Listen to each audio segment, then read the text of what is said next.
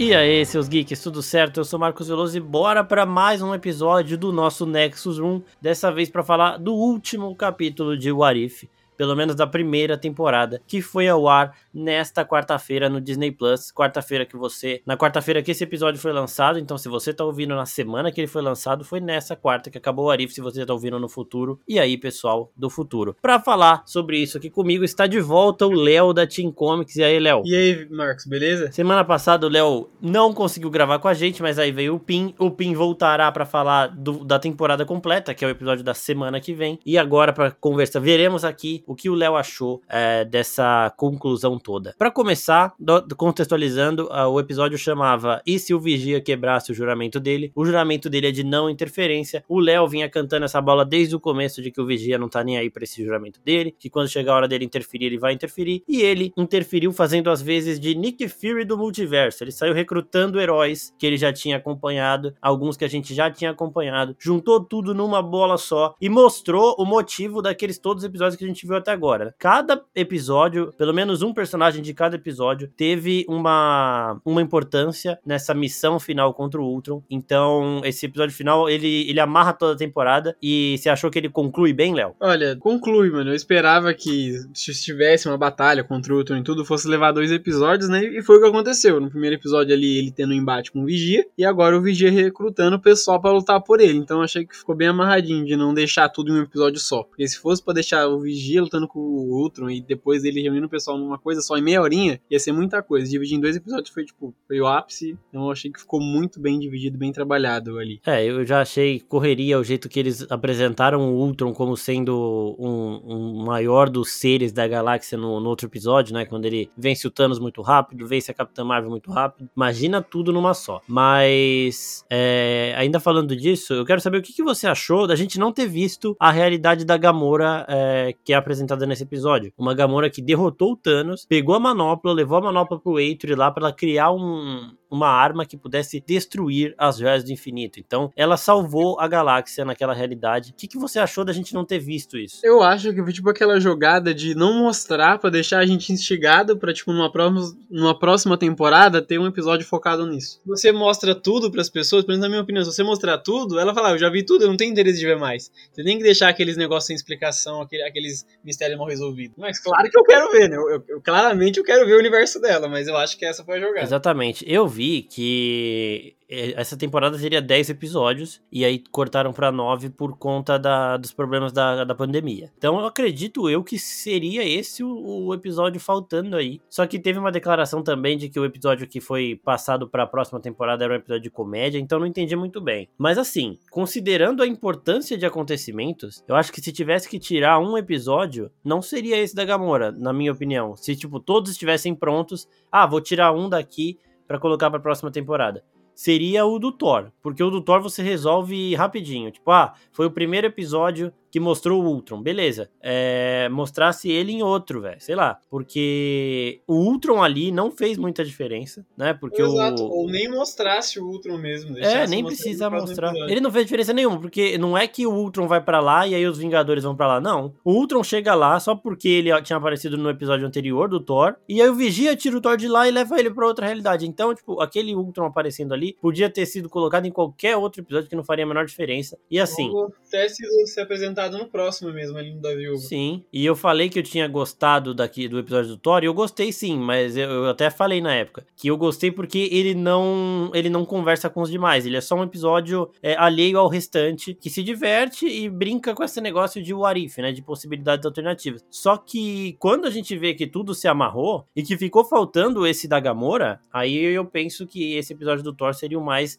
dos descartáveis aí, né? Seria o mais descartável nesse sentido de episódios que, que tem uma, uma relevância um pouco maior. Porque ali a gente viu o Thor curtindo e só isso, tá ligado? Ali, e nesse da Gamora a gente veria ela enfrentando o Thanos, a gente entender por que, que o Tony Stark, o que, que o Tony Stark tava fazendo ali. Inclusive, isso que a Marvel fez com o Tony Stark também foi muito foda. Na série inteira, eles matam o Tony, e nesse episódio, o Vigia só fala: Você não, Stark. Fica na sua aí, porque você, você não, não tem espaço aqui. Então, é mais uma vez o um recadinho de que Homem de Ferro acabou-se mesmo. E, e você, você concorda com isso? De que a história da Gamora seria mais interessante ser contada nesse contexto geral do que a que foi contada do Thor? Não, sim, seria, né? é, é fato. Mas talvez o episódio nem tivesse pronto, né? Por isso que ele tenha sido descartado. Talvez. Não, não É, sabemos, né? E uma outra coisa que a gente discutiu muito no episódio da semana passada é, é que uma, uma regra absoluta do universo Marvel é que as joias não funcionam fora da realidade delas, correto? Sim, pelo menos nos quadrinhos, né? Sim. É, então, a- e o que eu pensava é, como o UCM, Universo 19999, faz parte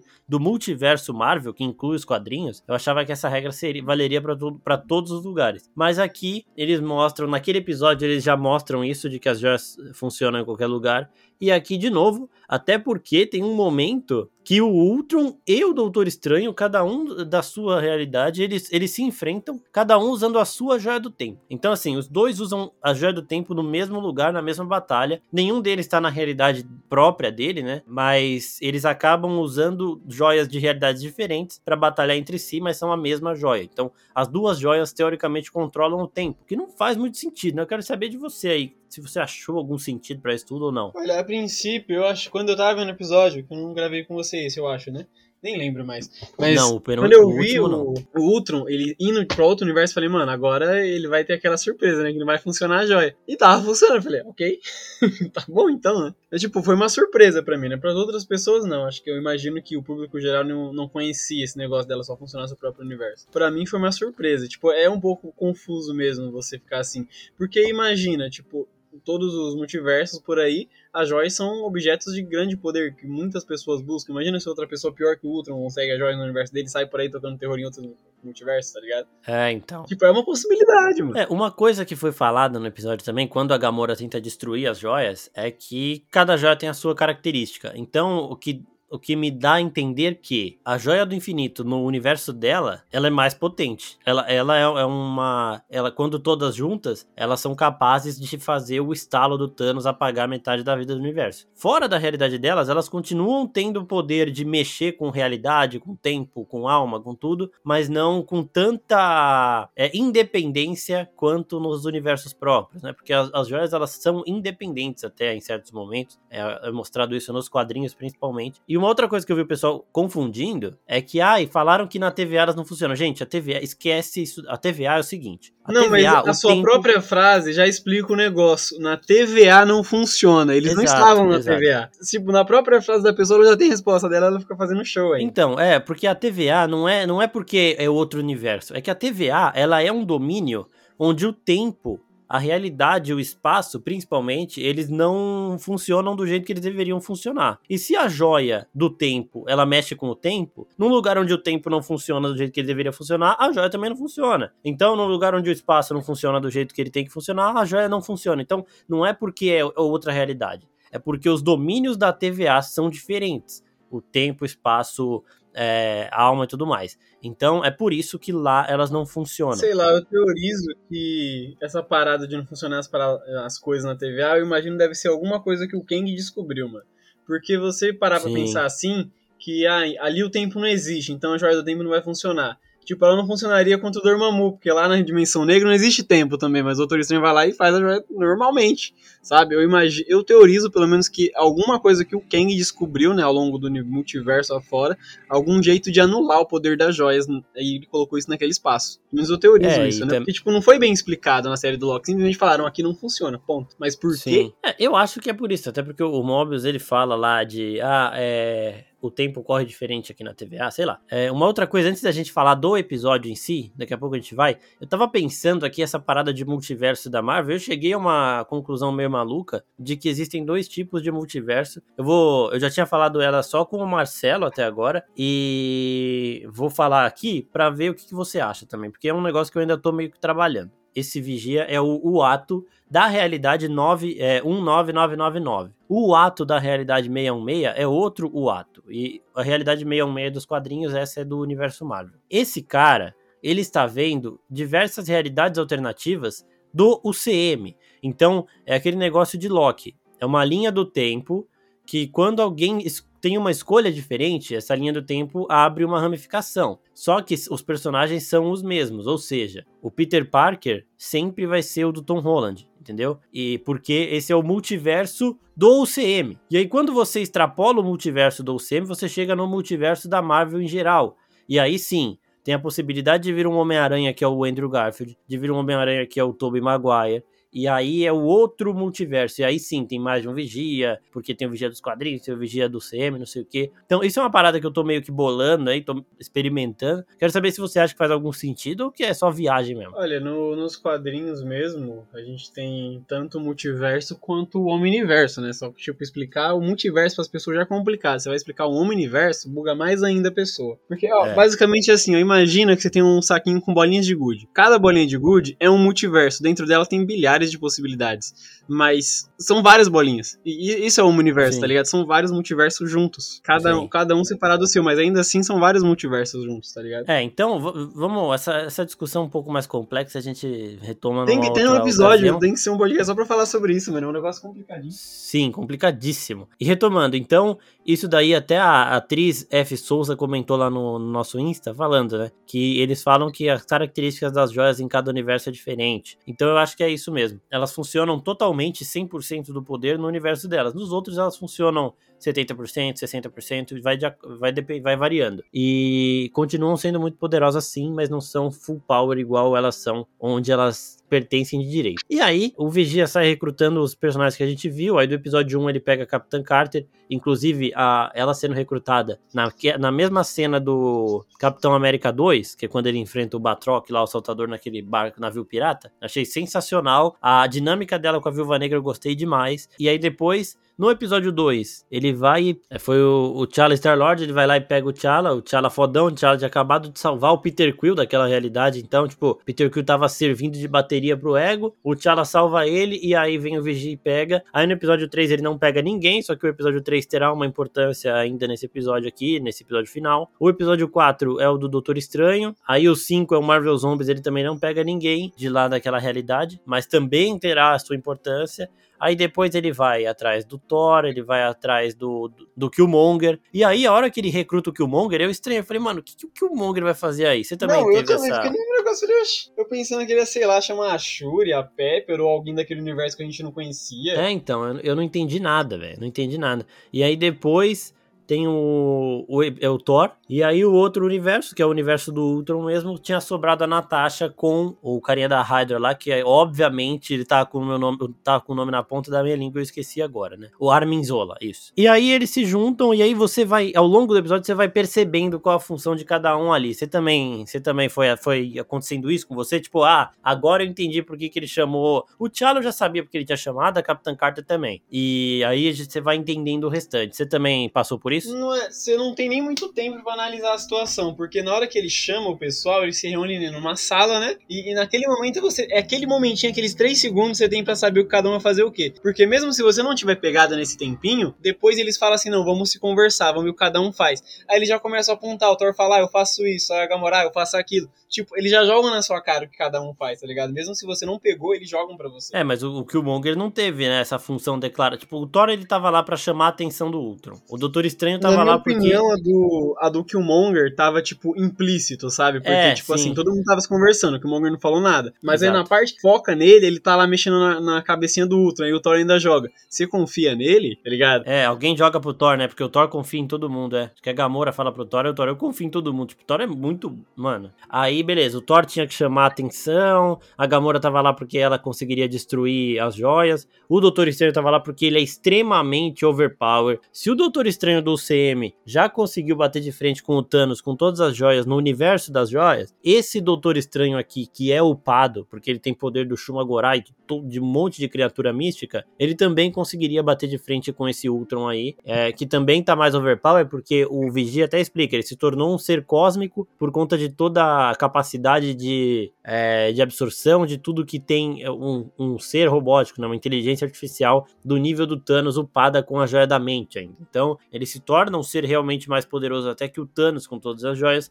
E para bater de frente teria que ter um Doutor Estranho desse nível. E aí fica muito foda a batalha e tudo mais. E aí no momento que você vê que o, que o Monger tava lá, justamente para ser o cara que ia tentar atrair todo mundo, você vai falar: "Ah, beleza, agora eu entendi. Agora faz tudo faz sentido". E aí eu, eu realmente eu gostei do episódio isso das joias. É, no primeiro no episódio da semana passada tinha me tirado um pouco, mas nesse aqui não, porque eu já tava já tinha aceitado que eles não que eles iam dar uma mudada nessa regra aí. E, mano, gostei, gostei bastante. E você, o que, que você achou também de como foi discorrendo a batalha, a função de cada um, a participação de cada um? Não, eu tava, eu tava meio pá no comecinho da batalha, porque eu achei que ia ser muito, ia ser muito paia, muito sem graça, não sei o que, mas no momento em que você vê o T'Challa roubando a joia da alma, mano, dali pra frente é só alegria. Não deu um momento da luta que eu tenho falado que eu não tenha gostado. Eu acho que a luta final foi muito da hora. Foi muito foda, porque, tipo, a hora que o T'Challa passa perto, né, meu irmão até falou, ele, ele roubou, né, eu falei, ah, foi o T'Challa roubou, lógico.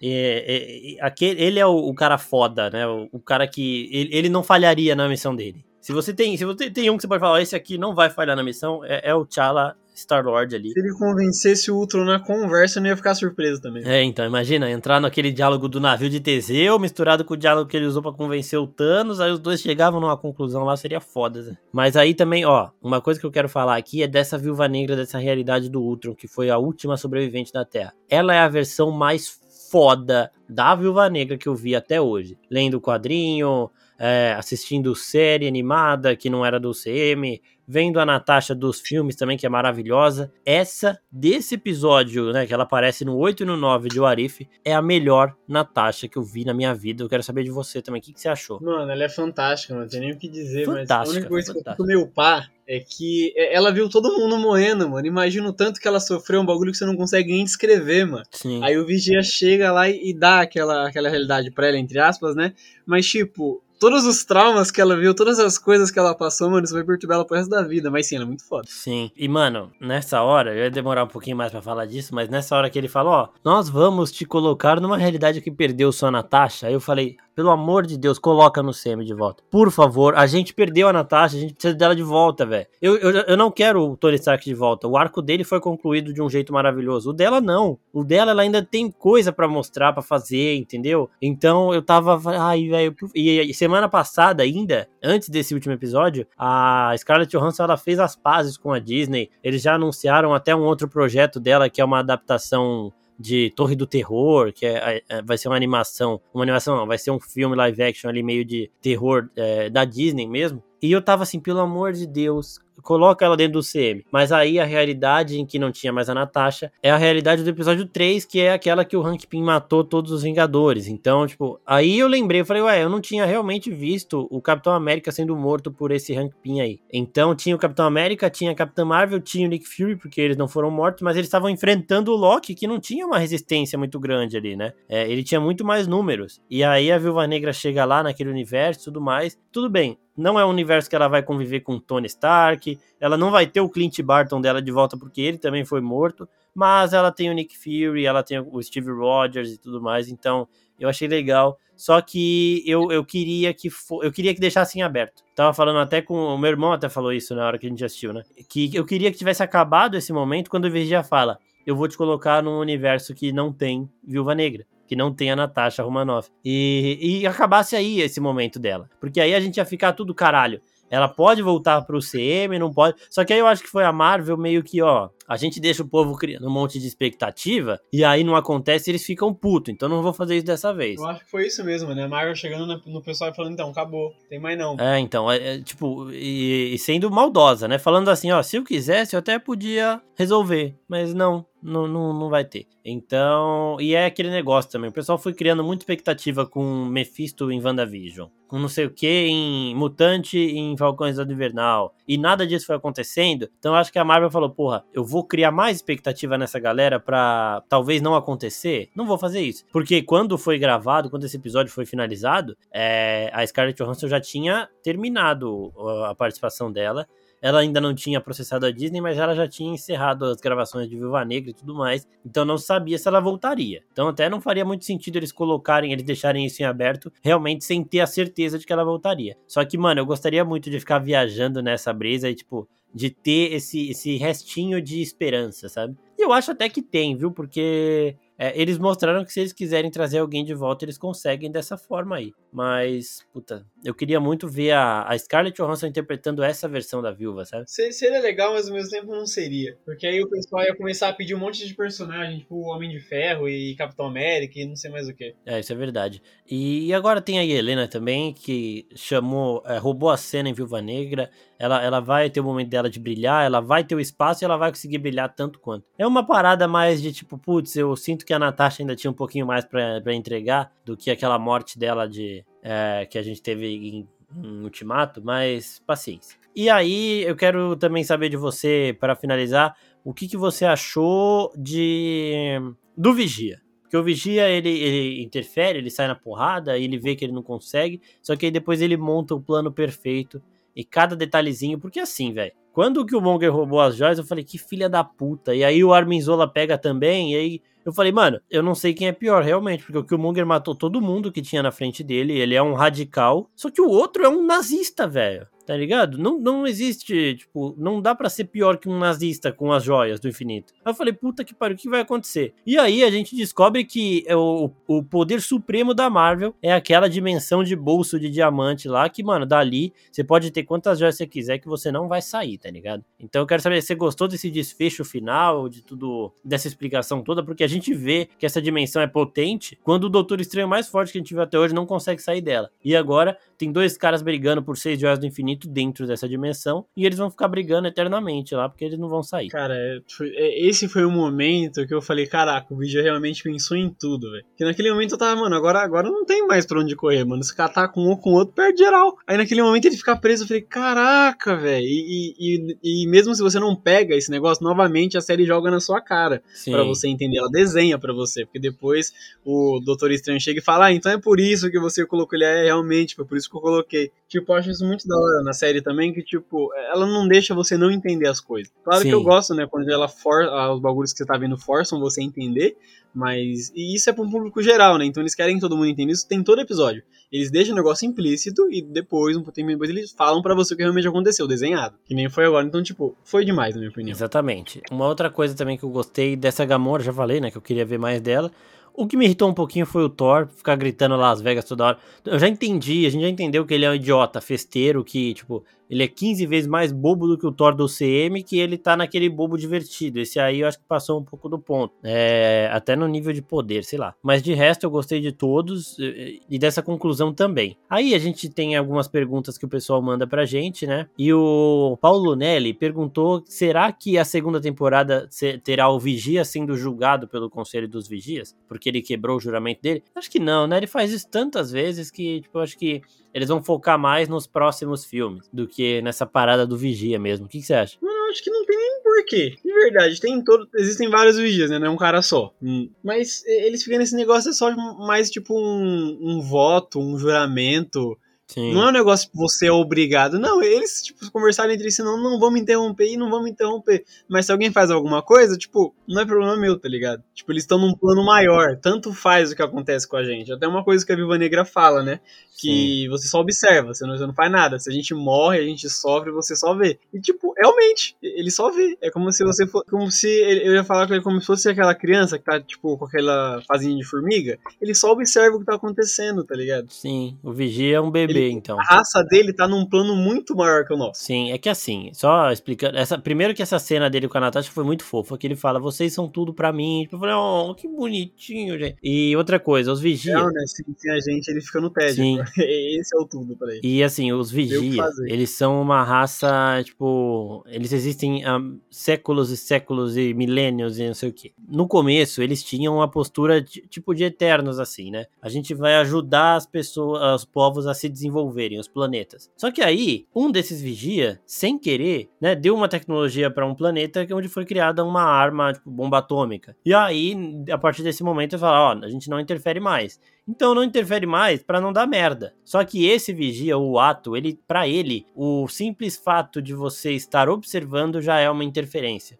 Então ele fica tipo, ah, se eu já tô interferindo porque eu tô olhando, eu vou interferir mais, mais, é, mais firme, né? Então eu acho que isso não vai ser pauta, eu acho que a pauta vai ser Shang-Chi, o filme da Viúva Negra, Eternos, é que também o, o, roteirista já falou sobre isso, que vai, vai focar mais nesses novos filmes aí. Eu acho que agora sim eles vão meio que usaram para explicar um pouco o multiverso agora. Depois eles vão começar a fazer mais uma parada de tipo, e se acontecesse tal coisa? Pronto, vai ser isso aqui. Talvez uma historiazinha amarrada ali no final. Mas eu acho que essa temporada foi muito para mostrar um conceito de multiverso. E nas próximas eles vão, tipo, levar menos a sério isso de continuidade, tá ligado? E aqui, ó, a Isadora perguntou por que o Loki não foi escolhido como guardião do multiverso. Que é o Loki, né? Você não escolhe o Loki como guardião do multiverso porque, mano, você precisa de um traidor que não seja nitidamente um traidor. O que o Monger era esse cara que ia trair os outros. O Loki, se ele tivesse lá, ninguém ia confiar nele em momento nenhum. Então não dava certo. E, ah, e o, ó, o Edvan aqui perguntando: o episódio final dessa temporada tem alguma conexão com algum filme da Marvel no futuro? Eu acho que o episódio em si não, mas ele abre um precedente para aquilo que a gente já estava falando. Caso a Marvel queira pegar a Capitã Carter, pegar a Viúva Negra e colocar no UCM, esse episódio final mostrou que eles podem fazer isso, que eles conseguem fazer isso. É isso, não tem nenhuma ligação. No máximo, se algum outro filme citar o Vigil, que já aconteceu. Só, acho que foi no Guardiões da Galáxia, né, que tem aquele Guardiões 2, que é. o Stanley aparece. No, no máximo isso. Acho que no máximo vai ser isso mesmo, tipo, o Vigia ser citado novamente em algum lugar. É, eu também eu acho que, tipo, eles não vão é, propriamente. Nem o Jeffrey Wright como vigia é uma parada maravilhosa e eu gostaria de ver mais, mas eu acho que nem isso eles vão, vão acabar fazendo, sabe? Eu acho que o vigia vai ficar pra, tipo, ah, o Arif. Vai ter temporada 2 de Arif? Vai ser o Jeffrey Wright narrando, vai ser o vigia o principal. Temporada 3 também. Isso, e, se ele e for vai ser citado isso. mesmo em algum lugar, ou alguém chegar pra falar com ele algum filme, ele falar, ah, isso me lembra de não sei o que, você fala, ah, isso aí é na série, tá ligado? É, No se máximo, isso for assim. acontecer, ou é Doutor Estranho 2 ou é Homem-Aranha 3, né? De resto, acho que, acho que não. É isso, né? Até, até minha teoria de multiverso, é, eu falei aqui, A gente, entre já me aspas, falou adentrou nela um pouco. É, então, e você já me falou do Omniverso aí também. E, gente, só pra passar pra vocês a, a agenda de, do Nexus Room, como vai ficar agora, é o seguinte. No sábado teremos um episódio de Venom 2.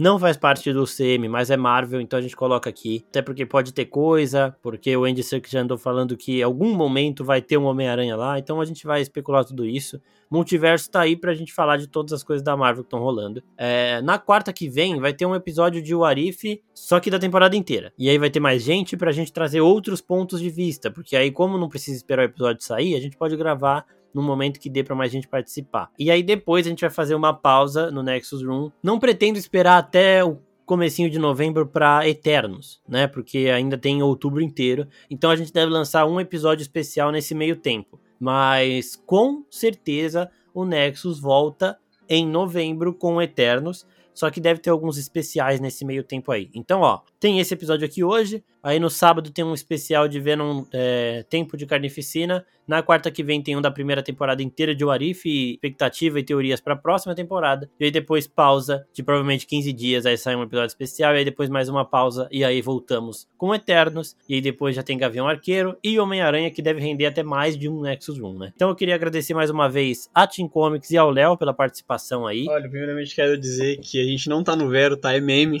todas as vezes que eu falei. Aí, ó, eles não estão no Vero, Eu eu, juro acreditando, velho. Eu juro pra você, mano, que o pessoal foi perguntar no- nos bagulho da Team Comics, que eles estavam Tá vendo? que o Vero não tava achando. Tá vendo, velho? Aí, fica fazendo graça aí, o povo escuta e vai perguntar. tá caramba. certo, gente, ó. Falou Olha, aqui, vocês têm que tomar como verdade. Então, pergunta, porque eu, eu real, eu tava acreditando. É que eu não mexo no Vero, então eu não fui procurar. Ninguém mexe no Vero. Então, mas eu tava acreditando que vocês estavam no Vero. Eu falei, caralho, os caras estão até no mano. Só. Quem mexe no Vero é só o X-Splinter e, e mais ninguém. No máximo você vai entrar lá ver o que ele posta. É, só Zequinho, Zequinho Snyder. E assim, gente, então um dos maiores mitos do Nexus 1 acabou de cair por água aqui. A Team Comics não está no Vero. Ainda, agora, não, agora eu vou ser obrigado a fazer um Vero lá. Mas é isso, pessoal. A Team Comics tá em todos os lugares, mano. Mesmo no- menos no Vero. A gente tem Twitter, Instagram, Facebook, a gente tá no TikTok e todos os bagulhos assim, menos no Vero. E nós Ainda. também, já que, como eles estavam no Vero, a gente não, é, como eu achava que eles estavam, né? é, a gente não falava todos porque eles estavam no Vero, a gente não, mas TikTok, é, Twitter, Facebook, Instagram, YouTube principalmente, a gente tá em todos esses lugares aí. Sigam então o Oficina Geek e a Team Comics nas suas redes sociais favoritas. E é isso, pessoal. Muito obrigado e até a próxima. Tchau, tchau.